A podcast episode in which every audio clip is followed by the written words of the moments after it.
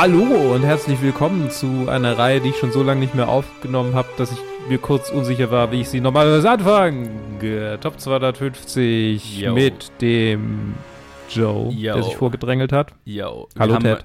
Hi. wir haben, ich habe gesehen, wir haben Singing in the Rain ist die einzige, die wir bisher dieses Jahr aufgenommen haben. Sonst sind alle Aufnahmen über drei Monate zurück. Wow. Ja, äh, Oscars Ja. waren zwischendrin und Ja. irgendwie directed by und äh, Aufnahmepausen, Viele glaube ich, auch andere mal Sachen. irgendwie Ja, anderes Zeug. ja, wir hatten es auf jeden Fall mal wegen Neujahr und bla anderen Plänen verschoben. Oder was heißt, also gecancelt Ja, ja, und dann ja. waren irgendwelche Specials dazwischen. Und Ja, ja, ich glaube, wir ich hab haben immer seit, gesagt, seit Halloween haben wir es nicht mehr regelmäßig geschafft. Irgendwie. Ja. ja, jetzt, wir müssen So, jetzt, jetzt- mal wieder so ein paar hier durchklotzen. Ja, Jetzt müssen wir wieder richtig hier äh, vorlegen. Ja, ähm, ja. Und das werden wir auch tun Ey. mit einem zweieinhalb Stunden Film äh, High and Low zwischen Himmel und Hölle. Ausnahmsweise mal ein äh, deutscher Titel. Ähm, und kein äh, deutscher Titel. ähm, Im Naja, Original. Näher, näher im, oh Gott. am Originalen als der englische Titel. Ah, okay. Äh, das kann sein. Das habe ich mich tatsächlich, soweit habe ich mich nicht erkundigt. Im Original Tengoku Jigoku. Also, soweit ich weiß, ist Von- das Himmel und Hölle. ja. Himmel und Hölle. Ah, okay. Okay. Hm, G äh, könnte, okay, keine Ahnung, ich kann kein Japanisch. Äh, auch wenn ich manchmal so tue, als wäre es anders.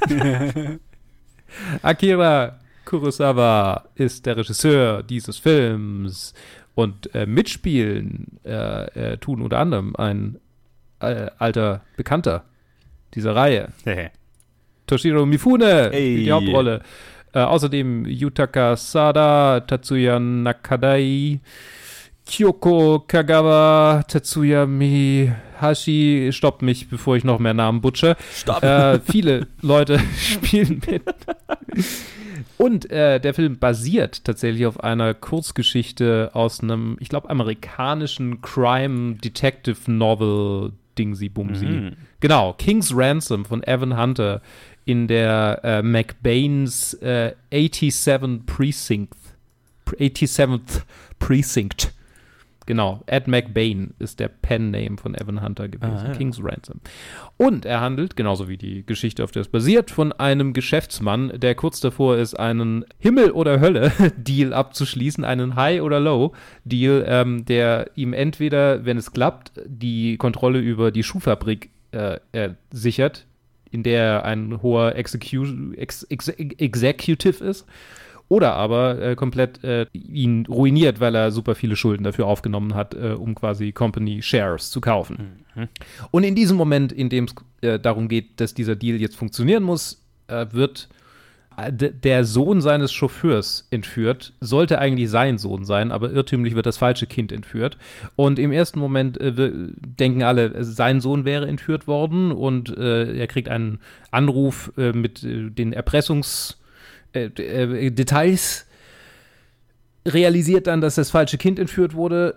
Der Entführer bleibt allerdings bei seiner Forderung von irgendwie 30 Millionen Yen, was ich, ich es mal geguckt, unberechnet wären es irgendwie in heutigen Dollar sowas wie 10 Millionen oder sowas. Nee, Okay. 2,8 Millionen sogar nur. Ah ja. Hier habe ich es, genau. 2,8 Millionen Dollar. Also, ja, schon, schon trotzdem eine Summe. Äh, er hat allerdings dieses Geld nicht, ohne diesen Deal platzen zu lassen, was bedeutet, dass er super viele Schulden hat, was bedeutet, dass er potenziell mit seiner Familie komplett äh, ruiniert wäre. Und das ist natürlich eine schwere moralische Entscheidung. In der Geschichte entscheidet er sich anders tatsächlich, als im Film. Mhm. In der Geschichte äh, gibt er das Lösegeld nicht. Im Film hat er ein Gewissen und löst das Kind aus. Und im zweiten Teil des Films, weil der ist ja zweieinhalb Stunden lang, man könnte sich denken, oh, damit kannst du keine zweieinhalb Stunden füllen, äh, wird die Polizeiarbeit, die notwendig ist, um die Entführer, äh, das Entführerteam schon äh, eigentlich äh, ausfindig zu machen. Und vor allem, also ja, ich meine, die sterben dann nach und nach alle irgendwie, bis auf den eigentlichen Drahtzieher, der Junkies verwendet hat, um für ihn die Drecksarbeit zu machen und es ist fast akribisch und minutiös, wie die Polizeiarbeit gezeigt wird. Also wie irgendwie Leute beschattet werden und ein paar sehr coole Szenen, auch eine, die Pulp Fiction inspiriert hat tatsächlich. Und ähm, die, äh, die Drogenkaufszene, aber dazu nachher vielleicht mehr. Okay, interessant. Äh, und letztendlich finden sie den Mann ein äh, desillusionierter und äh, vollkommen, äh, äh wie sagt man, äh, äh, voll Hass, hasserfüllter und unzufriedener Medical Intern, also ein, wie sagt man, was ist gerade los mit mir? Ein Praktikant, mhm. der Praktikant, ja. ein Praktikant in einem Krankenhaus, der mit Blick auf die große Villa des Schuhverkäufers, des Schuh-Executives äh, jeden Tag in seiner kleinen, heißen oder kalten, je nach Winter- oder Sommerwohnung vor sich hin schmoren oder frieren muss und äh, einfach ganz viel Wut im Bauch hat. Äh, der allerdings wegen der Morde, die er verübt hat, am Ende zum Tode verurteilt wird und mit einer letzten Konfrontation zwischen äh, Mifunes Rolle, ich habe komplett vergessen, seinen Namen zu sagen, natürlich King Gogondo, also zwischen Mr. Gondo und dem Entführer wird dieser, erlerde dieser einen Zusammenbruch, wird von den Wachen rausgezerrt und der Film endet, weil die Credits am Anfang waren. Sehr abrupt. ähm, jui, jui, jui, mit wem fangen wir an? Ich glaube, ihr habt beide den Film noch nicht gesehen, ne? Nein. Mhm. Ich auch noch nicht. Wir haben ihn alle noch nicht gesehen. Gehabt. Jetzt haben wir ihn ja gesehen, hoffe ich. ich mein, ähm, ja. und ich fange mal mit Ted an. Hast du denn eine gute Zeit gehabt? Ich sehe gerade, du hast ihm fünf Sterne gegeben. ja, ich hatte eine Ich lehne mich mal aus dem Fenster. Zeit. Ähm, ja.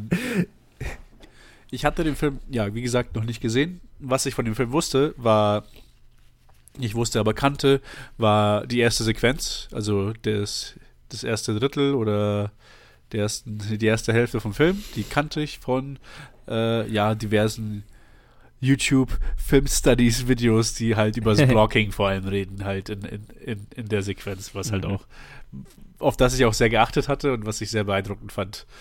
Ähm, aber klar, äh, die, die zweite Hälfte, von der wusste ich nichts, äh, die hat mich dann auch ziemlich überrascht, weil, wie du gesagt hast, also, oh, ich, ich frage mich, wie der das hier zweieinhalb Stunden äh, hier laufen halten will. Und ich glaube, der, der, hat eine ganz gute Entscheidung gehabt, dass, es auf, äh, das die zwei Teile da aufgespalten mhm. hat. Ja, ich fand den Film klasse. Äh, ich finde, äh, die, die Zeit habe ich ihn überhaupt nicht angemerkt. Ich hatte eine mega gute Zeit in der ersten Sequenz in seiner Wohnung, in seinem Wohnzimmer. Und dann fand ich ganz überraschend, die Sequenz der Polizeiarbeit fand ich super, super gut. Ich war, mhm. ich war durchwegs überrascht, wie, wie schön sie geflossen ist. Mhm. Also das Pacing war einfach perfekt obwohl du, wie du gesagt hast, die gehen da schon so in so minimale Details rein, mit, mit einem großen Cast an, äh, so einem großen Ensemble, wo halt so wirklich so jeder zweite Polizist was zu sagen kriegt. Und trotzdem so, so die Cutaways zu den eigentlichen, also die erzählen dann immer was und dann kommt ein Cutaway zu, wie sie es halt gerade machen oder gemacht haben. Dann kommen sie wieder zurück ins Revier, wo sie es halt weitererzählen. Und ich fand das einfach keine Ahnung, vom Timing her so gut gemacht, dass es ging einfach so flott voran und dann auch zum richtigen Zeitpunkt ging es dann halt zu dem Höhepunkt, um, um halt diesen Main-Kidnapper, Entführer, ihm auf die Schliche zu gehen und ja, wo es halt auch dann halt auch gewaltige Schritte wagt, um mhm. die Atmosphäre ein bisschen zu ändern, vor allem zum Schluss hin. Und ja, äh, ich fand die Entscheidungen hier alle super. Ich hatte eine mega gute Zeit. Ich muss einfach alles Restliche von Kurosawa anschauen. Das ist so. das ist einfach alles mega gut, was ich bis jetzt gesehen habe. Ja, ja, ja, habe ich mir zwischendurch auch gedacht. Sehr schön. Joe, wie ging's dir denn? Same. Also, äh, ich habe ihn sehr geliebt. Äh, ja, ich spiele ja immer mit dem Gedanken eines Directed by Akira Kurosawa und dann denke ich mir immer, ja, aber eigentlich müssen wir warten, bis wir die Top 250 durch haben, weil sonst haben wir das mit dem Hitchcock-Ding wieder, dass wir uns immer wieder ja. überschneiden. Also, das müssen wir, glaube ich, dauert noch ein bisschen, bis wir den mal machen, aber irgendwann bestimmt. Weil, äh, same, ich habe eben auch Bock, mir alles von ihm anzuschauen. Aber äh, ja, also ich kannte von dem Film auch nur, also ich äh, hab, hatte immer von dem gehört, so von diesem Dilemma am Anfang, ja. Ähm, oh, der äh, aus Versehen wird das äh, Kind vom Chauffeur überfü- äh, entführt und jetzt ist die Frage, oh, hat der reiche Typ ein Gewissen so, ne? Kann er mhm. für einen Anderling da irgendwie äh, Geld ausgeben? Das ist so, wie ich den Pitch für diesen Film immer gehört habe. Und genau wie Ted hatte ich auch die Frage so, nach einer halben Stunde des Films oder so, ja, okay, das geht aber noch. Also, das da bin ich jetzt gespannt auf die Plot-Twists, wie das alles jetzt noch hier dauern wird, bis der seine moralisch falsche oder richtige Entscheidung trifft. Schauen wir mal so, ne? Und dann war ich sehr überrascht, dass das ziemlich schnell eigentlich vorbei war. ähm, dieses Dilemma. Und äh, äh, dass das einfach ein voller Crime-Thriller wurde. So ein richtiges po mhm. Police Procedural auf die, auf die richtig gute Art und Weise. Also ich war durchweg in dem in der Krimi Story eigentlich drin und äh, habe sehr geliebt, wie minimalistisch das, also äh, minimalistisch äh, inszeniert stimmt eigentlich nicht, aber ähm, also zum Beispiel, dass da kaum irgendwie kaum oder gar nicht Score verwendet wurde und du dann halt mhm. halt irgendwie so eine gefühlt halbe Stunde, zum Beispiel diese halbe Stunden-Szene hast, wo einfach nur die Polizeimitarbeiter ihre, ihre Ergebnisse präsentieren und der Film dir eigentlich ähm, überlässt, so deine eigenen Clues die ganze Zeit mitzudenken, so, ne? Also die ganze Zeit mitzudenken und, ah, okay, das, ja, dann könnte es das und das sein und, ne, du, du bist eigentlich die ganze Zeit Teil der, äh, schafft sie, dass du die ganze Zeit Teil der, äh, der Ermittlungen bist, so. Und das fand ich einfach saugeil. Und dann halt auch, also, weil es halt so ein Epos ist vom, vom Erzählumfang und von der Länge, dass er sich dann auch rausnimmt, oh, und ab einem bestimmten Punkt schneiden wir einfach zum Entführer erzählen dir jetzt nicht direkt, dass es der Entführer ist, aber halt, du weißt es natürlich gleich und verbringe einfach mal kurz Zeit mit dem. Und dann sind wir auch wieder für eine ganze Weile weg von ihm. Und dann kommt er auch wieder vor und so. Und also, das ist schon einfach ein, ein Crime-Thriller vom Feinsten. Und das hatte ich nicht erwartet, dass der kommt und war umso positiver überrascht, als er dann kam. Und ich, fand es einfach großartig umgesetzt. Und dann halt auch noch so, also so Kleinigkeiten, technische Kleinigkeiten, wie der pinke Rauch zum Beispiel, waren dann mhm. so, wo ich mir gedacht habe, Ey, ah, I love it. So gut. So, einfach so, mh, hm, okay, wir machen in den 60ern einen Schwarz-Weiß-Film, aber dann haben wir ein Farbelement drin und so, weil das ist einfach ein Schlüsselelement des Films, also ist das in Farbe. Ah, es war technisch einfach geil, es war geil gespielt, es war einfach wahnsinnig gut geschrieben. Äh, ich war mhm. hin und weg von dem Film. Luke, wie ging's dir? Ich äh, war auch, ich war die ganze Zeit irgendwie absolut hinweg, hin, hinweggerissen. hinweg, äh, ich fand sehr cool und hat mich vor allem die meiste Zeit fasziniert, dieses, dieser, dieser Sweet Spot der japanischen Kultur nach irgendwie nach dem Zweiten Weltkrieg in einer sehr neuartig kapitalistisch getriebenen Gesellschaft, die davor irgendwie fast schon Kasten, äh, mhm. äh, eigentlich in, einer, in einem Kastensystem funktioniert hat. Und, und eben diese Figur des Aufsteigers, der jetzt plötzlich, also so, manchmal hat sie mich ein bisschen vom Gefühl her an Parasite, also an die Familie in Parasite erinnert, so dieses also einfach, ich glaube einfach nur wegen dem Haus, dass sie auf diesem Haus da ganz oben sind und auf die anderen herabsehen. Ähm, natürlich äh, hat er eine andere Message und aber äh, so diese einfach diese diese extreme Spaltung, mhm. äh, die da die da porträtiert wird, aber aus einer anderen aus einem anderen Blickwinkel oder es auch ein bisschen unterschwellig irgendwie rein reinspielt. Und auch die Trennung, dass irgendwie der erste Teil einfach dieses dieses Kammerspiel eigentlich ist, schon fast. Ja und im zweiten Teil einfach wir so mobil sind und also die, was ich vorhin, äh, was ich eingangs erwähnt hatte, irgendwie die Drogendeal-Szene, dass sie da in dieses Tanzcafé gehen, das hat äh, die Swing-Szene in Pulp Fiction inspiriert. Ah, okay. Ähm, sure. Genau. Sehr schön. Aufs, aufs Blocking äh, habe ich nicht so bewusst geachtet, aber es ist mir definitiv im Gedächtnis geblieben, dass mhm. es so gut ist. Also das ist einfach Schade. Was? Über die guten Filme reden wir immer zu wenig. Also, über die reden wir jetzt. Über jetzt, äh, jetzt, jetzt wird über den geredet gefälligst. Jetzt gibt zweieinhalb okay. Stunden Futter dafür. Ich steige ein, ich steige ein mit dem, mit dem lustigsten, mit dem, mit der, fast, nee, nicht mal lustigsten, mit der interessantesten Trivia, die ich gefunden habe. Okay. Ist auch die oberste. Kurosawa, äh, also es war, Entführungen waren scheinbar ein großes Problem in Japan zu dieser Zeit. Mhm. Und Kurosawa wollte eigentlich ein, ein Cautionary Tale draus machen und Leute davon abschrecken. Aber tatsächlich sind Entführungen äh, noch weiter angestiegen, nachdem der Film rauskam und Ups. jemand hat sogar äh, äh, angedroht, Kurosawas eigene Tochter zu entführen. Oh, fuck also er wollte tatsächlich äh, schwerere äh, Strafen für Kidnapper herausschlagen. Was mhm. ja aus heutiger Sicht vielleicht, keine Ahnung, ich meine, ich weiß nicht, ob das unbedingt so funktioniert. Ähm, aber äh, das ist ein ganz großes Ding, um, um meine eigenen Insights in die japanische Justiz vielleicht noch kurz preiszugeben. Wir hatten nämlich mal eine japanische Delegation da, als ich mal noch in der Strawilligen Hilfe gearbeitet mhm. habe.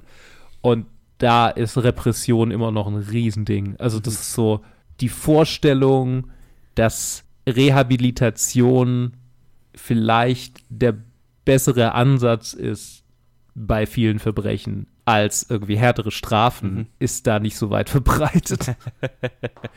ist echt krass. Also zumindest in der Justiz. Ich weiß nicht, wie es gesamtgesellschaftlich ist. Genau. Ähm, ja, äh, so viel aus dem Nähkästchen geplaudert. Ich find's, ich find's einfach witzig. Das ist, das ist so. Wir wollen ein Cautionary Tale machen und, ah ja, Streisand-Effekt. Ich glaube, da haben sie Mehr. ein bisschen zu clever in der, in der ersten halben Stunde, in Ja. der ersten Stunde aufgezeigt, so, ah ja, und das mit dem Zug und dann mit der, als Team und dann so, wahrscheinlich dachten so viele so, oh, Voll cool. fucking smart. Also in den 60er Jahren, wir können nur rauchen und trinken und das ist unsere Freizeit. Also entführen wir jemanden. Okay, ist schon interessant. Ich meine, ja, gab ja auch in anderen Ländern so Entführungshochzeiten, aber ja, das hatte Ja. ich jetzt so nicht auf dem Schirm. Aber äh, ich meine, es macht schon Sinn, so, äh, ne, wenn man das sieht, als okay, das sollte so irgendwie eine Cautionary Tale äh, gegen Entführung sein, aber halt einfach ein, ein, ein Meisterwerk von einem Film doch noch drumherum gestrickt. Das ist schon fast lustig, ne? So, okay, Ja, wir wollten ja. eigentlich so einen Lehrfilm machen, aber haben dann irgendwie an den Anfang des Films so ein moralisches Dilemma gesetzt, was irgendwie gesellschaftspolitisch interessant ist. Und äh, äh, der zweite Teil ist dann irgendwie der beste Krimi des, des Jahrzehnts. Ja, wobei Psycho war auch in dem Jahrzehnt. Ah, Okay. Aber whatever. Einer der. Äh, das ist schon interessant. Was ich übrigens sehr geil fand, einfach war, also, ne, ich, ich wusste von dem Film eben nur diese, also ich hatte den Pitch eben gehört, ja, okay, äh, äh, Rich Dude, äh, hat er ein Gewissen oder hat er kein Gewissen? Und das ist schon da drin, aber halt auch irgendwie nicht. Also, also da- das ist zu simpel formuliert, ne, nachdem ich es jetzt gesehen habe, weil es halt einfach, ich finde, der Film macht so eine gute Arbeit am Anfang des Films, A, aufzuzeigen, okay, ähm, der, der gibt ja, der, der, der, der macht ihn ja nicht zum Antagonisten, sondern gibt dir die wahren Antagonisten, ne, die anderen Gesellschafter dieses, dieses Ja. Firma. Und er ist ja der, der Gute in der Firma, ne, weil er kümmert, schert sich ja noch um Qualität. Ne, er will noch gute Damenschuhe herstellen, die auch eine Weile halten und nicht nach zwei Wochen kaputt sind. Äh, ne, keine Fast Fashion macht er. Und äh, außerdem baut es dann eben noch sein Dilemma auf von wegen, also, also sehr gut auf von wegen, okay, er hat halt hier, also nicht nur ist es natürlich geil, irgendwie der, der alleinige Bestimmer in der Firma zu sein, ne, weswegen er sie übernimmt, aber er hatte auch irgendwie ein Interesse dran, die Firma nicht zugrunde gehen zu lassen und qualitativ hochwertige Ware weiterhin zu produzieren und so. Ne, er hat auch ein, ein echtes Interesse da. Und ich finde, das wird dann später sehr, sehr geil unterstützt, einfach wo er dann äh, diese äh, äh, äh, Taschen bearbeitet, ne, wo er sein Mhm. Schuhmacher-Equipment rausholt und du siehst, okay, der hat halt das Handwerk gelehrt, äh, gelernt noch und Mhm. äh, das, das steckt halt einfach immer noch in ihm und deswegen kann er auch nicht diese Firma einfach zugrunde gehen lassen und äh, versucht die dann zu übernehmen und überschuldet sich dabei total und deswegen macht das halt das Dilemma umso interessanter, weil es halt eben nicht darum geht, hat dieser reiche Typ irgendwie ein Gewissen und schert er sich um seinen ärmeren Chauffeur oder so, sondern nee, opfert er seine gesamte finanzielle Zukunft und die seiner Familie für diesen Typen, so, ne? Ja, ja. Äh, Das macht Ja, so viel interessanter als der Pitch, den ich gehört hatte. Ja, total, total. Und die machen es so clever, wie sie ihn halt zum einen halt, ja, er ist Geschäftsführer und die haben ja auch so eine politische Schiene von, die halt auch erst später erst so ein bisschen reinkommt mit zwischen Arm und Reich. Mhm. Aber er ist halt total der sympathische Typ im Vergleich zu, den, zu, den, zu dem Trio, das am Anfang gezeigt wird, was halt fast schon lächerlich ist. Also das, äh, das Prop von dem Schuh, das sie dann zeigen, was einfach nur so Karton zusammengeklebt ist, ist, ist wie er das so biegt, ist einfach so, ja, okay, die wollen einfach Ja. nur Schrott verkaufen.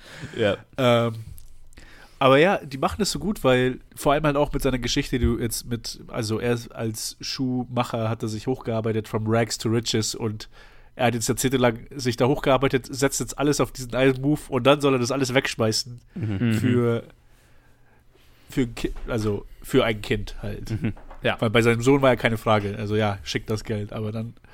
Und ja, ich aber find- das, ja. Mhm. und ich finde, es ist halt, die machen es so clever mit ihm, weil seine Stakes so hoch sind, dass man halt wirklich nicht weiß, wie er sich am Ende entscheiden wird. Also, man kann ihn nicht komplett als sympathischen Protagonisten sehen.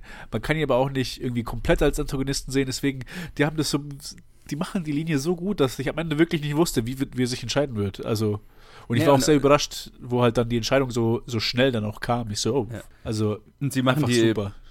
sie machen die Entscheidung menschlich nachvollziehbar, so, ne? Ja. Also es, es, Ja. ist, es ist so komplex und er ist auch so komplex als, naja, ich meine, er ist für die erste Hälfte so der Protagonist, ne? Dass er, ja, ja, natürlich ist er sympathisch und ne, man, dieses Qualitätsding, das kann man alles nachvollziehen, findet man gut. Aber äh, trotzdem ist dieses Arm-Reich-Ding natürlich ein Thema, ne? Also auch die Motivation des Entführers, so mit dem, ja, wir können und alle deine Villa sehen von hier unten, so, ne? Und auch der Mhm. irgendein Polizist sagt das auch, glaube ich, da mal, wo sie in der Stadt rumlaufen. Ja, also die Villa Ja. ist schon unangenehm da, wie sie über dem, über dem gesamten Viertel hier thront, so als einziges Gebäude, das da auf dem Hügel steht und so. Ähm, das ist ja trotzdem nicht weg deswegen. Und Ja. es macht ihn zu einem komplexeren Typen und dadurch halt zu einem viel interessanteren Charakter, als wenn er jetzt irgendwie so ein Mustache Twirly Rich Guy wäre, wär so, und halt auch realistischer, ne? Also der hat seine guten und seine negativeren Seiten und äh, äh, profitiert natürlich von seinem, von seinem Stand, aber trotzdem äh, bringt einen der Film, finde ich, dazu zu sagen, natürlich wäre man selber, äh, wenn jetzt das eigene Kind entführt würde und dann stellt sich raus, oh, es war gar nicht das eigene Kind, natürlich wäre man dann so, oh, shit, ja, Gott sei Dank, ja, alles ist wieder gut und dann müsste man seine Menschlichkeit erstmal finden, wenn sich dann rausstellt, okay, das ist das Kind von jemand anderen und ich müsste mich und meine Familie ruinieren, um dem zu helfen, so, ne? Das wäre nicht so, also ich würde mal sagen, für die meisten Leute nicht so eine einfache Entscheidung. Ja, ja, total. Vor allem Auch wenn man natürlich das hofft, Setup. dass man die Ja. richtige Entscheidung treffen würde, aber ne? Natürlich, natürlich. Absolut. Und ja, es funktioniert einfach so gut. Und sie spielen das da so hin und her und auch die ganzen Charaktere, die da sind. Die, die Mutter, die sehr stark die eine Position vertritt. Dann Ja. der Vater von dem anderen Jungen, der, der sich so schuldig fühlt und eigentlich nicht fragen will. Und diese, Mhm. also als quasi, ja, halt, ja, Diener schon. Er ist, also, ist, er ist halt schon so eine Art Bürger zweiter Klasse im Vergleich. Also er arbeitet bei dieser reichen Familie und das, das war sehr, also für mich aus meiner Sicht so, okay, ja, das ist so sehr, sehr japanisch noch in, einfach diese Beziehung zwischen wie, wie zwischen ihm und seinem, ja, ich will nicht Meister sagen, aber halt Arbeitgeber. Ja. Und dann fand ich, was für mich überraschend kam, war einfach die Sliminess von seiner rechten Hand, von dem, von Oh, seinem, von ja, seinem ja. von Right Hand Man. Ich so, Alter, da- das kam für mich aus dem Nichts, hat mich endlich überrascht. Und das hat dann auch nochmal so, nochmal so den Kontrast gegeben zwischen ihm und den eigentlichen, ähm, den eigentlichen so ruthless, ähm, gierigen Leuten. Ich, ich fand aber seine, seine, seine rechte Hand eigentlich auch charaktermäßig interessant, wenn der auch Mhm. eher auf der negativeren Seite landet als er jetzt, ne? Dann letztendlich, wie er sich entscheidet. Aber er ist halt, finde ich, insofern eine interessante Figur, als dass er jemand ist. Er ist noch nicht ganz oben, ne? Er ist auf dem Weg ganz oben. Und er ist abhängig von der Entscheidung dieses Dudes, ob sein Weg weiter nach oben geht. Wenn er jetzt nicht seine Seele verkaufen will und den anderen Leuten halt äh, äh, in die Hände und seinen Gegnern in die Hände spielen will, für was er sich ja letztendlich dann so halbwegs entscheidet. Aber ähm, so dieses Gefühl, fuck, ich bin so nah dran, meine Karriereziele zu erreichen und jetzt, wenn dieser Typ jetzt die falsche Entscheidung trifft, dann gehe ich mit dem Bach runter. So, ich hänge da selber voll mit drin. Kommt trotzdem gut rüber, ne? Also man kann ihn auch irgendwo nachvollziehen, auch wenn er sich natürlich ja seine Seele verkauft, ne? aber Ja, klar. aber es ist schon es ist schon eine beschissene Situation auch für ihn so und ich finde das hat er auch gut gespielt und das war auch gut geschrieben.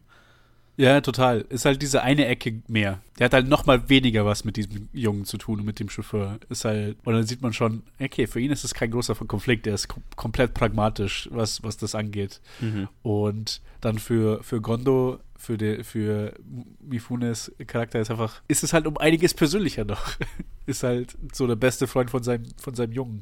Ist halt nicht irgendein Kind, Ja. wo dann die Entscheidung noch mal ein bisschen anonymer gewesen wäre. Das wäre vielleicht sogar, mh, ja, wäre sogar zusätzlich noch interessant gewesen, wenn es einfach irgendein Kind gewesen wäre. Aber ja, ich meine, es ist natürlich eine Moral, also moralisch nochmal ein anderer Impact, wenn da der alleinerziehende Vater steht und sich vor ihn, vor ihn wirft. Und Oh Gott, ja. Das ist ja schon auch ja, das Herz, Ich- herzzerreißende Szenen.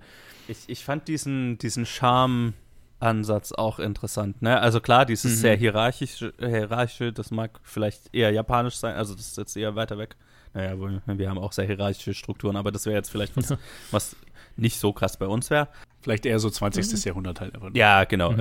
Äh, also, ja, eben, das, da, sind wir, glaube ich, ein bisschen weg von. Aber der Charmeansatz dieses alleinerziehenden Vaters, ich finde, das funktioniert auch heute noch und auch kulturübergreifend, Mhm. glaube ich, total gut. So dieses, okay, ich will meinen Sohn wieder haben, aber ich bin, also niemand ist gern finanziell abhängig von irgendjemand, ne? Also so dieses Ja. Gefühl einfach finanziell abhängig von so einer Person zu sein, aber dann zu wissen, okay, wenn diese Person mir hilft, von der, zu der ich eh schon ein weirdes Verhältnis habe, ne, weil ne, ist mein Arbeitgeber und ich bin finanziell abhängig von dem, aber der ruiniert sich auch noch damit. So, ne, das kommt schon, finde ich, gut rüber und macht ihn auch so, dann zum komplexeren Charakter, wo er den Sohn wieder hat, weil er dann sich irgendwie schuldig und verpflichtet fühlt, jetzt den Sohn, also ne, den, den Sohn zum dass der Sohn so viel dazu beiträgt, das so schnell wie möglich wieder gut zu richten, ne, indem sie den Kidnapper fassen und so und dabei selber dann über die Stränge schlägt, ne? Ja, ja, einfach komplett überkompensiert Ja. und einfach auch nicht wirklich hilfreich ist. Oder beziehungsweise bis zu einem gewissen Grad schon, aber so, ja, hey, du musst jetzt nicht hier zum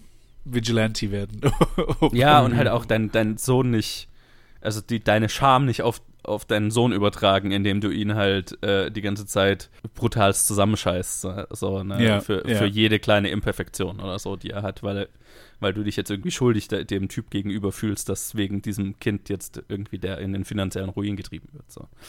Also äh, auch das macht ne, den Typ zu einem komplexeren Charakter als nur, okay, der ist jetzt der, der könnte ja auch einfach so der ein, ein, ein, einer der wenigen guten Charaktere, rein guten Charaktere sein, weil der ist der ärmere Typ, ne, der ist irgendwie ähm, abhängig von dem Ty äh, der von der moralischen Entscheidung dieses anderen Typs. Den könnte man auch einfach als den, ne, um, um jetzt die, wenn, wenn man jetzt die Entscheidung so klarer ziehen will als moralisch richtig, moralisch falsch, dann ihn jetzt als so den armen Jesus quasi so hinzustellen, so der natürlich verdient er es, dass er jetzt dafür sein Leben ruiniert, natürlich, so, aber er ist halt komplexer, ne, und äh, menschlicher. Und deswegen finde ich so witzig, wenn zu wissen, dass, dass das eigentlich so, ein, so eine Moralparabel wie die äh, äh, Film sein sollte, so um, um irgendwie abschreckend auf äh, Entführungen zu wirken, aber dann halt doch einfach so viel komplexeres Drama über, also als es eigentlich notwendig wäre, um einfach so ein reines Message-Piece zu machen, äh, dann doch da drin ist. Ich glaube, der ist einfach noch zu sehr die Art Filmemacher, der einfach das Schlichte nicht machen kann. Er kann, Ja. kann sich einfach schwarz und weiß machen. Also, das ist ja nicht interessant. Also, auch wenn ich diese Parabel quasi machen will, Mhm. ist ja Das- nicht. Das ist sehr lustig, dass du sagst, er kann es nicht schwarz und weiß machen, weil es literally ein Schwarz-Weiß-Film ist, in dem Farbe vorkommt. Ja, genau. der nicht ganz schwarz und weiß ist. Das ist, ähm, da habe ich dazu gelesen, dass äh, in manchen Kinos sie es nicht, also sie es einfach nicht hingekriegt haben, die Farbe quasi, äh, oder sie es nicht gecheckt haben. Oder auch im Fernsehen wurde häufiger mal einfach Mhm. eine reine Schwarz-Weiß-Fassung ausgestrahlt. Das natürlich den Impact von diesem, von dieser Sequenz Ja, tatsächlich habe ich erwartet, die haben ja gesagt, okay, wenn das verbrennt, dann macht es einen rosa Rauch.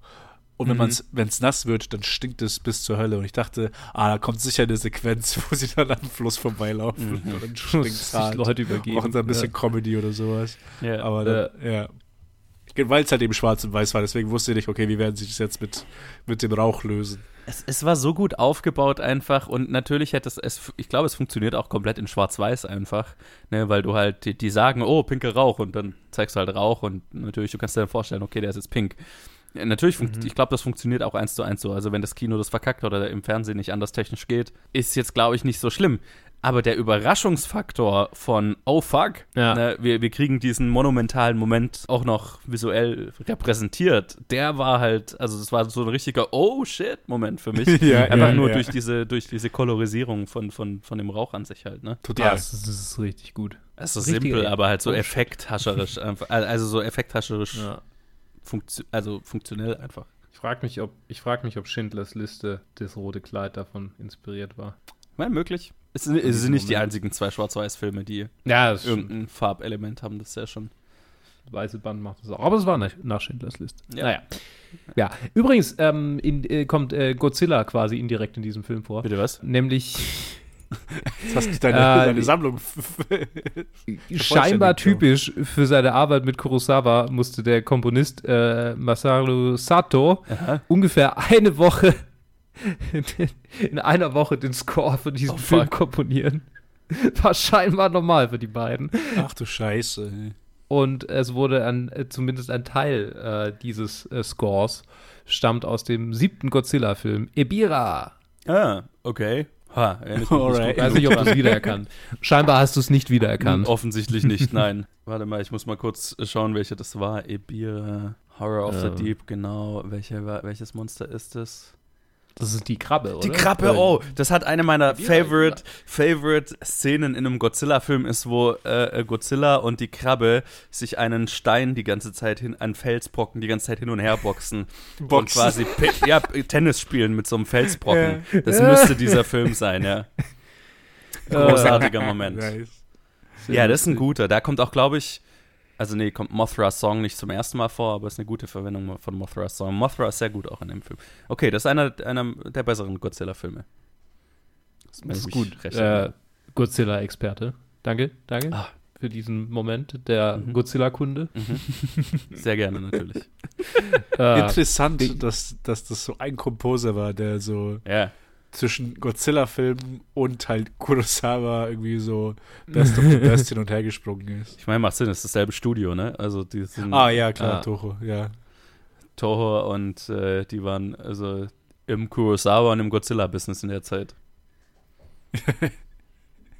Mehr brauchen wir nicht, damit machen wir alles Also die haben Geld. auch andere Sachen gemacht, aber das waren Ja. halt also zwei sehr erfolgreiche Filmemacher. Also äh, äh, fuck wie äh, Ishiro Hon Hon Hon ich will gar nicht mehr der Godzilla -Reg Regisseur, wie hieß er denn? Ah, ich hab's vergessen. Whatever. Ähm, ja. Th- That's it. Nice. Das, äh, Ja, ja, ja. mhm. Oh, jetzt muss ich mal meinen Godzilla-Filme weitergucken. Man, das ist schon bestimmt ein Jahr nicht mehr weitergemacht. ah, ich dachte, du wärst durch gewesen. Nee, ich bin in der Ära, äh, welche die, Sch Sch äh, die na, ich bin nicht der Godzilla-Experte, der ich sein sollte. Äh, diese allererste Ära, ne, wo auch Ibira reinfällt, die habe ich auf jeden Fall durch. Die nächste habe ich auch halb durch, glaube ich. Also mir fehlen so die letzten anderthalb Eras noch. Die, Okay. die 90er und so. 80er, 90er. Ah, okay. Aber so die 60er, 70er Filme habe ich alle gesehen. Okay. Also gerade auch das passende T-Shirt an, fällt mir auf. Oh ja. Ähm. die Hälfte meiner T-Shirts sind irgendwelche Godzilla-Shirts. äh, ja, aber witzig irgendwie. Das ist, diese, das ist einfach Ja. so ein, so ein, das muss so eine Produktionshölle gewesen sein zu dieser Zeit. Ja. Wie viel die da irgendwie, also trotzdem Qualität, Ja. teilweise zumindest, aber manchmal vielleicht auch nicht, aber wie viel die da rausgeballert haben. ja. ist schon- Oh, die Godzilla-Filme sind schon teilweise Ja, Trash. ja. Inklusive so dieser, meine- dieser Sachen, die es halt zu der Zeit gab, wo dann, oh, der, der, der, Godzilla-Film ist eine Clipshow der vorherigen Godzilla-Filme, mehr oder weniger. gibt so, gibt so eine, einen Godzilla-Film, der ist einfach nur so ein kleines, kleiner Junge, ich weiß gar nicht mehr, äh, freundet sich mit irgendeinem, ich glaube, mit einem Baby-Godzilla an oder so. Und dann ist die Hälfte, ist irgendwelche Clipshows, wie er landet irgendwo und oh, da kämpfen zwei Monster und dann sehen wir einen Monsterkampf aus einem vorherigen Godzilla-Film und dann träumt er von irgendeinem anderen Kampf, von irgendeinem anderen Godzilla-Film. Das ist irgendwie nur so ein ätzendes kleines Kind, das irgendwelche Clipshows von Kämpfen, die man schon davor gesehen hat, äh, präsentiert bekommt. Das ist äh, fast nicht auszuhalten, der Film. Das klingt nach einem 90er Jahre ähm, Film-IP-basierten Computerspiel. Ja, genau. Ja, so ungefähr. Nur halt, da, das, das glaube ich auch aus den 60ern. Späte 60er, glaube ich. Äh, Tja, die waren einfach ihrer Zeit weit voraus. Ja. Äh, Ich meine, waren sie, weil halt so ein Interconnected Universe, das stimmt, ja. ein Filmuniversum mit, mit Filmen aus, ne, wo, wo einzelne Charaktere einzelne Filme haben und dann gibt es die Team-Up-Filme. Haben die in den 60ern Ja. schon gemacht. Haben sie, haben sie, haben sie erfunden, Mhm. vielleicht einfach, oder? Ich habe jetzt kein Wissen darüber, ob es andere davor schon gab. Also, vorher gab. Ja. ich behaupte das jetzt einfach. Ähm, was ich noch sagen wollte, äh, so hier Working, äh, Working Director und so, also es würde mich schon sehr interessieren, ob es wie bei Hitchcock auch bei Kurosawa einfach in der Filmografie auch mal Bullshit gibt. Weil, also so ein Directed By wäre super interessant, Ja. da ich schon gern wissen will, Wäre schon, wär, wär, what's behind the hype. wär schon interessant, die allerersten zu sehen, ne? Äh, Weil ich Oh, meine, ja. der hier ist da ja, auch- der hier ist ja mitten in, in, der, in seiner Hochzeit, so, ne? Da, und, Ja. und so Sachen, so Klassiker wie Ikiru ist ja zehn Jahre davor noch. Also, Mhm. Auch einfach langes Schaffen. ja, total. Ich, ich habe gerade geschaut, ähm, bev äh, bevor, also bevor der erste kommt, den ich kenne, also von dem ich gehört habe, Rashomon, hat er zehn Filme davor gemacht. mhm. Ja, das 40ern. wäre ein langes Directed bei. Ich glaube, es wären so 40 Filme oder sowas. Es sind äh, 32. Ah, das geht ja sogar. Ja. Kriegen wir in, in anderthalb Jahren hin, würde ich sagen. Ja, total. Also, in einem. So Ja. im Durchschnitt, würde ich sagen. ja, wir, wir nehmen zwei pro Monat auf, also in anderthalb. Nicht, mehr- nicht mehr mit unserem Pace nach. Ja. Das stimmt. Ja. Wir sind nicht mehr so schnell wie früher. Ja, ja, oh Gott, ja, während, während 2020, ja, was wir da, wie viel wir da aufgenommen haben. Fuck yes. Ja, da war Corona noch Zeit. Alright. Ich wollte gerade sagen, gute Zeiten. Aber nein, so weit würde ich jetzt vielleicht nicht gehen, ne? war es, war es nicht. War es nicht. Äh. Übrigens, Ja. ähm, dieser Film kam in den USA in der Woche raus, in der John F. Kennedy ermordet wurde. ähm, keine Ahnung. Witziger, witziger, in Tidbit. Anführungsstrichen, Trivia-Fact. Sure. sure. Tja, ich meine, irgendein Film muss es ja gewesen sein. Ja, Also, ich meine, keine, ja. hm. Ja, ja? Ähm, ja ich, Ja. mir fällt keine Verbindung zwischen. zu irgendwas ein. Ne? Es ist Ne, einfach also- nur, es steht hier einfach so. Ja, und, es und ist halt einfach es so- mal hin. Okay, äh, ich, ich nehme diese Information auf und. Also in diesem Film kommt Polizei vor, I guess. Ja, ja. Mhm. Ja. John F. sonst. Kennedy war jetzt nicht arm, also, you know. ja. mhm. Apropos nicht arm. Ähm, die, die, die Zugszenen, die Extras waren tatsächlich äh, fast alle Passagiere, die also halt einfach in dem Zug mitgefahren sind. Ah, okay. Äh, weil sie tatsächlich in einem Zug gedreht haben in den 60er Jahren. Mhm. Nicht, nicht zu verachten. Und äh, sie haben extra sich einen Zug in, äh, in einer reicheren Gegend ausgesucht, Mhm. äh, damit, damit die Leute ein bisschen fancier aussehen. okay. ähm, und auch die Extras, die sie tatsächlich äh, bezahlt haben, waren auch aus reicheren Gegenden quasi rekrutiert und haben dann einfach das getragen, was sie sonst so getragen Ja, ja, das macht Sinn. haben. Äh, Wa- Was ich an dieser Zugsequenz so geil fand, also das war wieder so ein Moment, wo ich mich gefragt habe, ha, hier werden lauter Tropes verwendet, die man jetzt bis heute aus zig Thrillern, Mhm. Spionagefilmen, whatever sieht. Und es war so ein weiterer solcher Momente, wo ich mich gefragt habe, sind alle Filme, die wir bis heute sehen, die diese Tropes verwenden, auf diesen zurückzuführen? Ist, ist das wieder so ein Moment oder gibt's, ist der inspiriert von irgendwas anderem, was ich jetzt nicht kenne? Weil so dieses, ähm, okay, mit dem Koffer im, im Zug hocken und die Ermittler sitzen irgendwie äh, zwei Reihen weiter und äh, äh, äh, dann irgendwie dieses, ja, schmeiß die Koffer aus dem Fenster und dann gabeln wir sie auf. Also lauter solche Sachen, die halt in jedem fucking Thriller schon mal irgendwo, ne, sei es jetzt eine Mission Impossible oder was auch immer, oder hier Bullet Train auch vor, ne, hat er auch solche Mhm. Elemente, ne? ja, Äh, dieses, äh, wir müssen, wir dürfen nicht auffallen. Die, Ja. sind, die laufen Ja, ja, oh auch ja. und bestellen sich einen Kaffee und dann tun sie so, als ob sie auf den warten. Und, Genau, und so dieses Kofferspiel, ne? Wir haben irgendwie den Koffer und, und äh, lauter so Elemente, die ja bis heute einfach verwendet werden, wo ich mich halt total gefragt habe, okay, ist, ist das ist das hier ein, ein Ursprung von irgendwas, den ich wissen sollte, oder gibt es da noch frühere Ele Teile davon? Und wahrscheinlich gibt es auch frühere Elemente davon, aber so, also das ist eine Sequenz, die halt einfach heutzutage noch in einem Film genauso passieren könnte und könntest du eins zu eins so machen, in Farbe und in hochauflösender, aber whatever, ne? Ja, total. Jetzt, wo du es auch sagst, jetzt, ich habe auch vorhin äh, von, also von danach, von dem restlichen Teil von der Investigation vom Pacing geredet. Aber auch hier ist es sehr flott dafür, dass es Ja. äh, dafür, dass es Anfang der 60er war. Äh, es fühlt sich wie ein moderner Film an, also von, Mhm. von der Geschwindigkeit. total. Ja, auch, Wie, wie, wie, wie schnell der vorangeht, auch im Schnitt.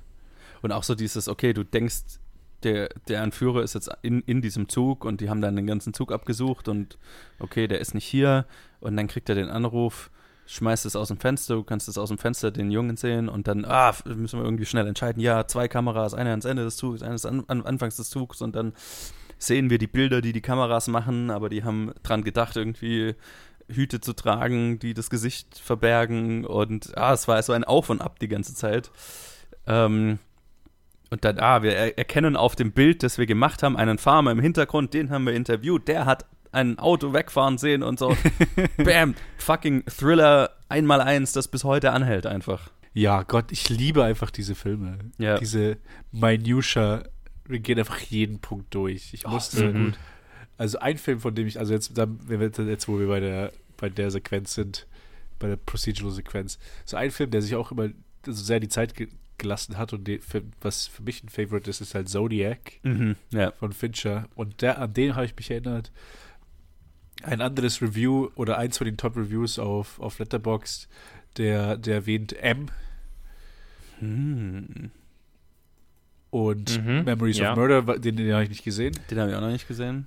Aber ja, also Zodiac hat auch, hat auch erwähnt. und Das, das war genauso dieser Film. Also, Gott, äh, das ist halt, das ist so ein Thema, wenn das halt wirklich schön durchgezogen wird, Mhm. kann man so ein schön, also man kann so eine schöne Kette von A, B, C, D, E, Ja. und wir versuchen alle Richtungen abzudecken und abzustecken. Also, ah, das ist einfach so genial gemacht. Ja, und es schafft auch wirklich so, was halt ein guter Polizei-Procedural oder Ermittlungsthriller schaffen muss, dass du dir am Anfang denkst, holy shit, wie, es gibt keine Chance, wie man das löst.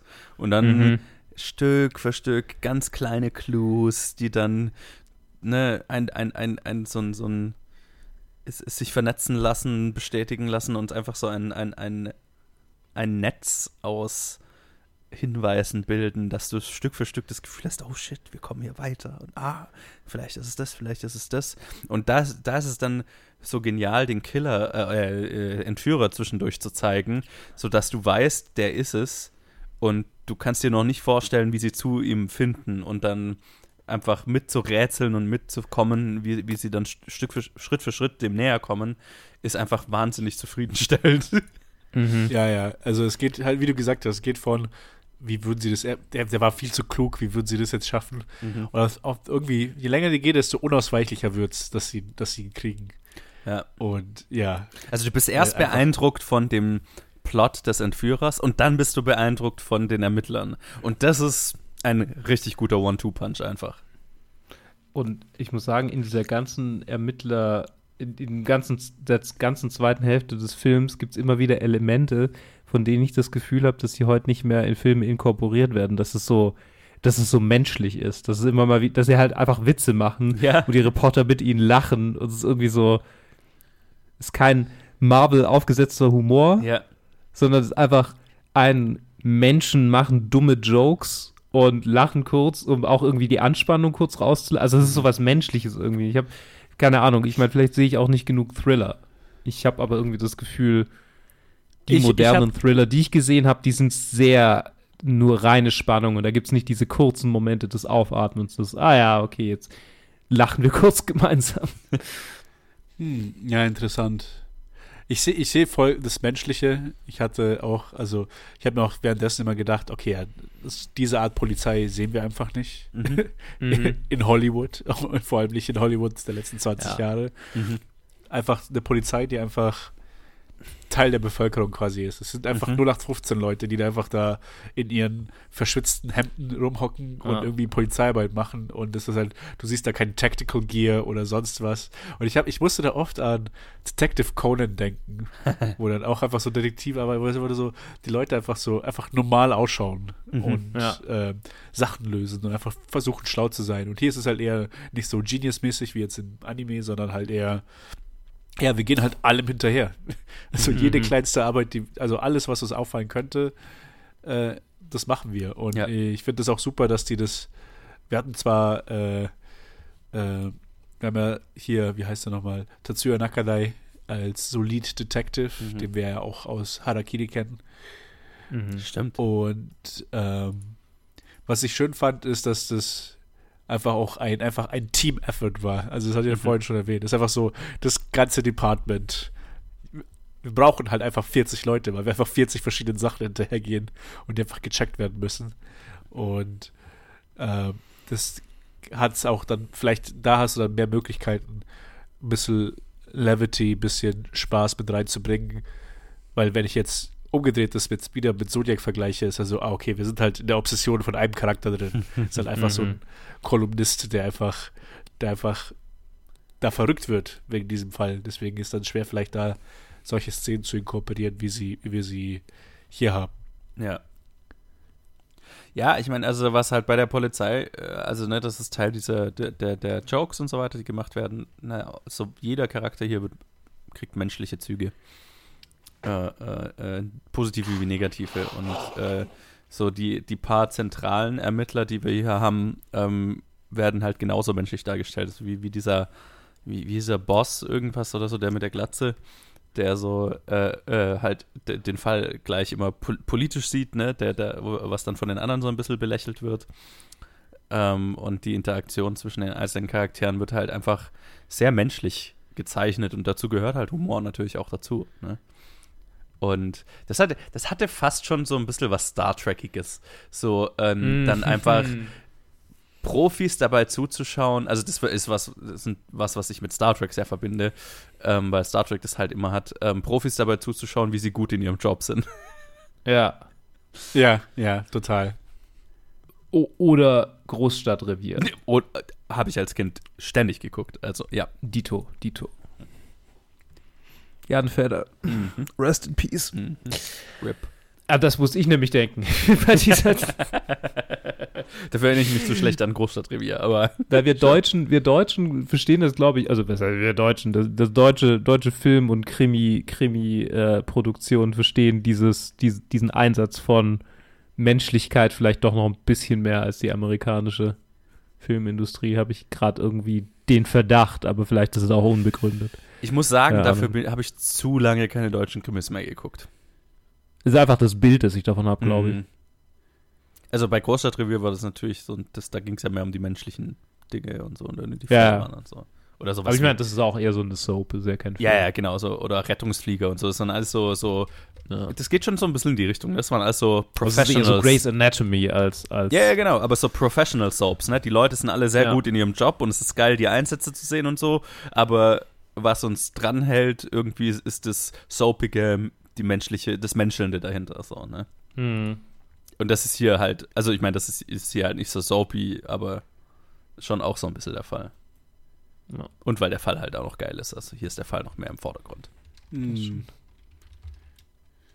Zurück zum Fall. Äh, was Mhm. ich noch ansprechen wollte, jetzt habe ich es schon zweimal irgendwie ein bisschen angeteasert, aber ich würde gerne noch ein bisschen die, die Drogenverkaufssequenz äh, besprechen, weil äh, auch richtig cool, dass sie da äh, auch tatsächlich in, ich muss gerade mal gucken, wo sie gedreht haben, glaube Yokohama gedreht haben. Ja, genau, in Yokohama äh, haben sie gedreht. Mhm. Und diese, dieser Einblick, also eine High and Low, Himmel und Hölle. Ja. Und wir haben davor den Einblick gehabt in, in den Himmel der Gesellschaft und jetzt sehen wir einfach den, den Bottom of the Barrel irgendwie. Und auch, auch diese d- d- generell, wie, wie wir haben es schon hervorgehoben, aber wie sie dem, wie, wie sie es so schön die, die, die, die Verfolgung und äh, letztendlich das, das Erwischen des Typen, wobei sie ja dann zu spät kommen, darstellen. Ist einfach, mh, ist einfach ein Träumchen, die ganze Sequenz.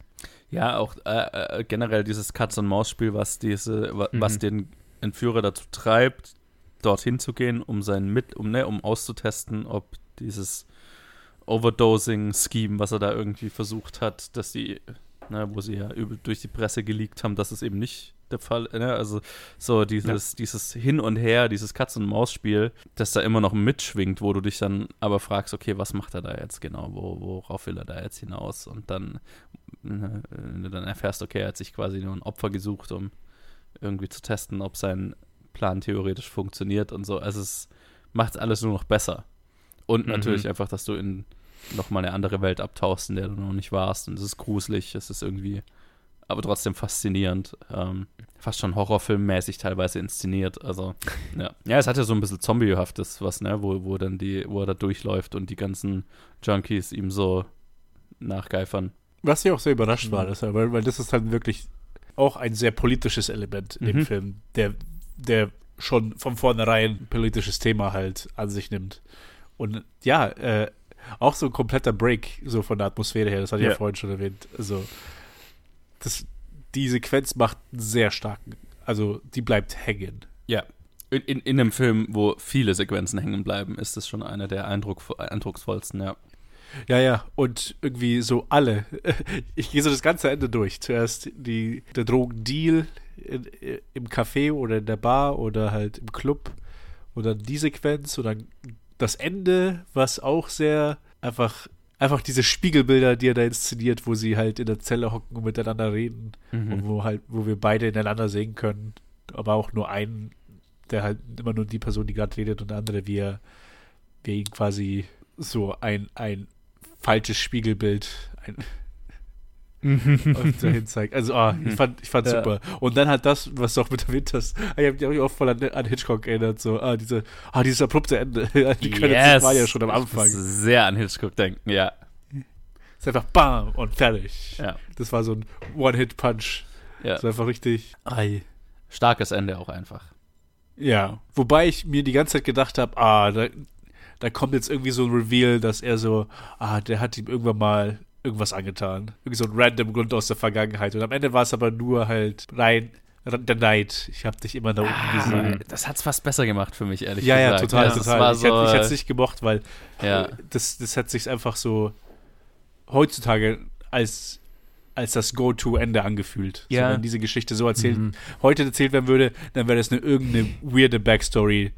ja. Und er hat ihm irgendwas angetan und er erinnert sich gar nicht mehr daran. Ja, Und äh, Ja. er ist so ein geständeter Mensch, der so, der sich, der seit Jahren ja. irgendwie quasi plant, da sich zu rächen. Ja, und äh, das ist, es ist so viel menschlicher dadurch einfach, dass es so random ist. Er ist halt einfach nur jemand, der, der halt schon so ein bisschen einen Knall hat und halt einfach nur durch, durch diese Präsenz, die er immer aus seinem Apartmentfenster sieht, sich beleidigt gefühlt hat und angefixt gefühlt hat und entwürdigt gefühlt hat und einfach das rauslässt sozusagen, ne? Ja, Und das ist so viel interessanter, als wenn es irgendein Grudge wäre. Ich habe auch die ganze Zeit darauf gewartet, oh, war der bei ihm in Behandlung und hat ihn irgendwie schlecht behandelt oder äh, ja, was auch immer so, ne? Hat er seine Eltern entlassen oder Genau, Richtung, genau. ja. Irgendwie hat er das Krankenhaus äh, äh, gekauft oder es, lauter so ein Bullshit. Und es ist so viel interessanter, dass es halt einfach mehr ein Random Act war, was natürlich dann auch die Mhm. Vertauschung der Kinder nur noch besser macht. So, ne?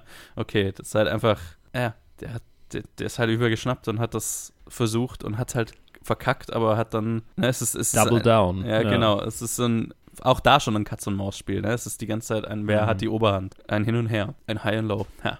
Ein High and Low. äh, high and Low äh, sind auch vermutlich eher high. Unsere Einordnung dieses Films in die Liste, zu der ich übergehen Ich habe würde. keine einzige negative Sache gesagt. ja, null. Ja, Dito. Ja, mir fällt keine ein.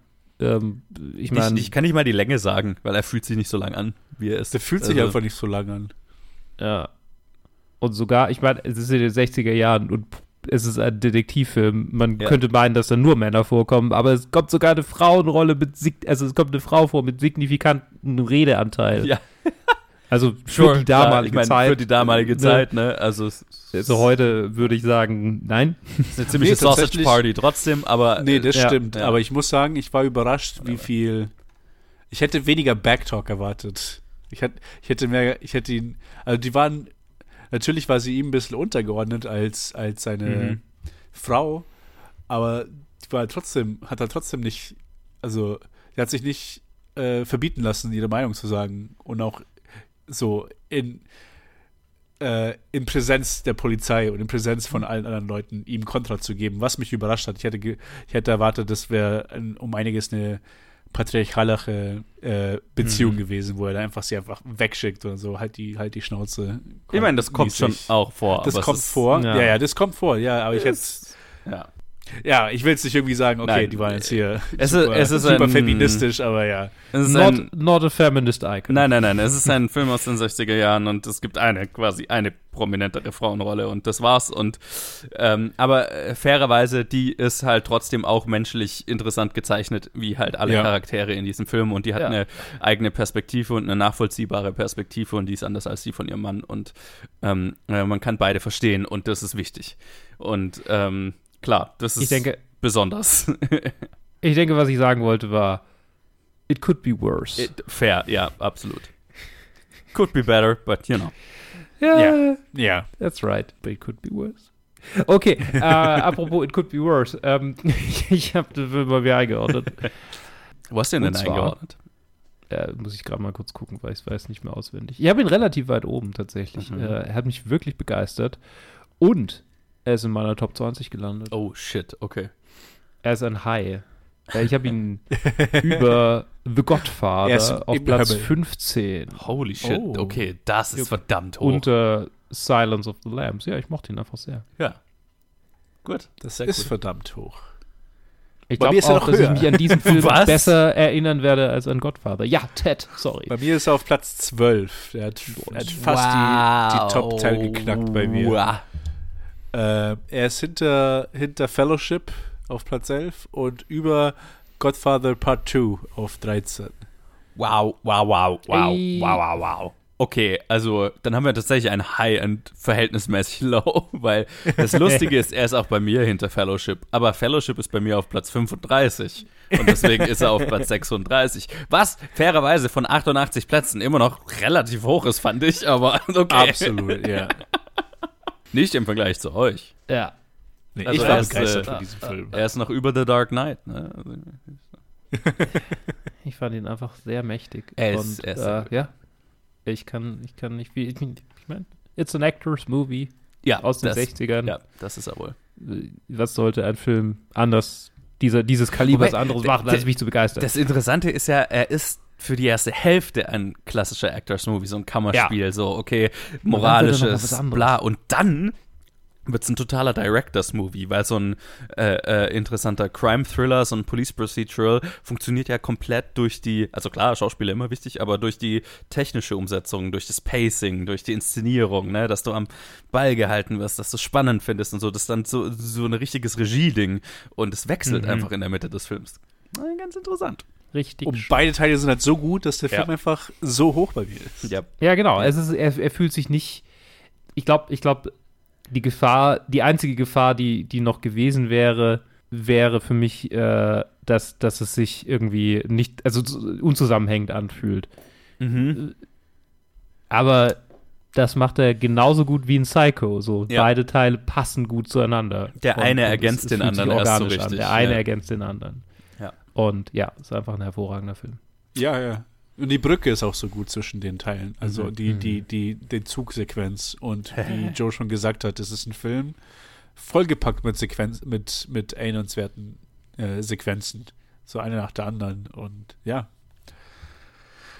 Mega gut. Hammerding. Ich- Hammerding. Ich denke, was wir sagen wollen an dieser Stelle, falls ihr den Film noch nicht gesehen habt, what the fuck are you doing? Guckt Ja. euch den Film an. Total. Er ist auf dem Criterion Channel. Criterion. Channel. Er ist, er ist echt äh, äh, fi- auffindbar. Das ist, da hab ich schon, ja, okay, er ist in den USA auffindbar. Wie in, äh, Auf äh, HBO. Ich kann nur immer wieder mich über den deutschen Streaming-Markt aufregen, wo halt einfach Filme, es die vor 1980 rausgekommen sind, nicht existieren. Das ist, also ein VPN ist ein essentielles Tool für jeden Filmliebhaber im Jahr 2023. Na. Jetzt ist Shitshow. Ich habe gerade nachgeschaut. Ja, VPN geht auf Mubi und schaut euch den dort an in Spanien. Na, also, VPN genau. Ah. Ich glaube, der ist schon zu finden. Einfach auf Just Watch ein bisschen rumklicken, bis Ja. man ihn Just Watch, er immer gut. wird. Ja, ja, ja, genau. Ich, ich benutze Letterboxd, was im Prinzip Just Watch implementiert die, hat. Genau, Also, ja, äh, die Just Watch. Beziehungsweise, ich habe gedacht, ah nee, ich wollte gerade schauen, ob der einfach in Japan auf Netflix ist, aber nee, ist er nicht. Hm. Leider Aber nicht. da müsstest du vielleicht gucken mit den Untertiteln. Ich weiß nicht, ob das da dann. Das, ja. Na, wahrscheinlich schon. Ah Keine ja, Ahnung. ja, das stimmt. Auf jeden Fall, er ist zu finden. Guckt ihn euch an, falls noch nicht geschehen. Und ich habe gerade realisiert, ich muss das Outro machen, weil ich der Host dieser, dieser Reihe bin. Korrekt. Äh, danke, dass ihr dabei wart, lieber Ted. Äh, Sehr gerne. lieber Joe. Yo, yo, yo, immer gerne. Und wir hören uns nächstes Mal wieder. Bis dahin, äh, bleibt doch so high, wie die Junkies in diesem Film. Es ähm, tut mir furchtbar leid. Oh, nein. nein, nein, nein. Okay. Äh, bis dann. Tschüss. Tschüss.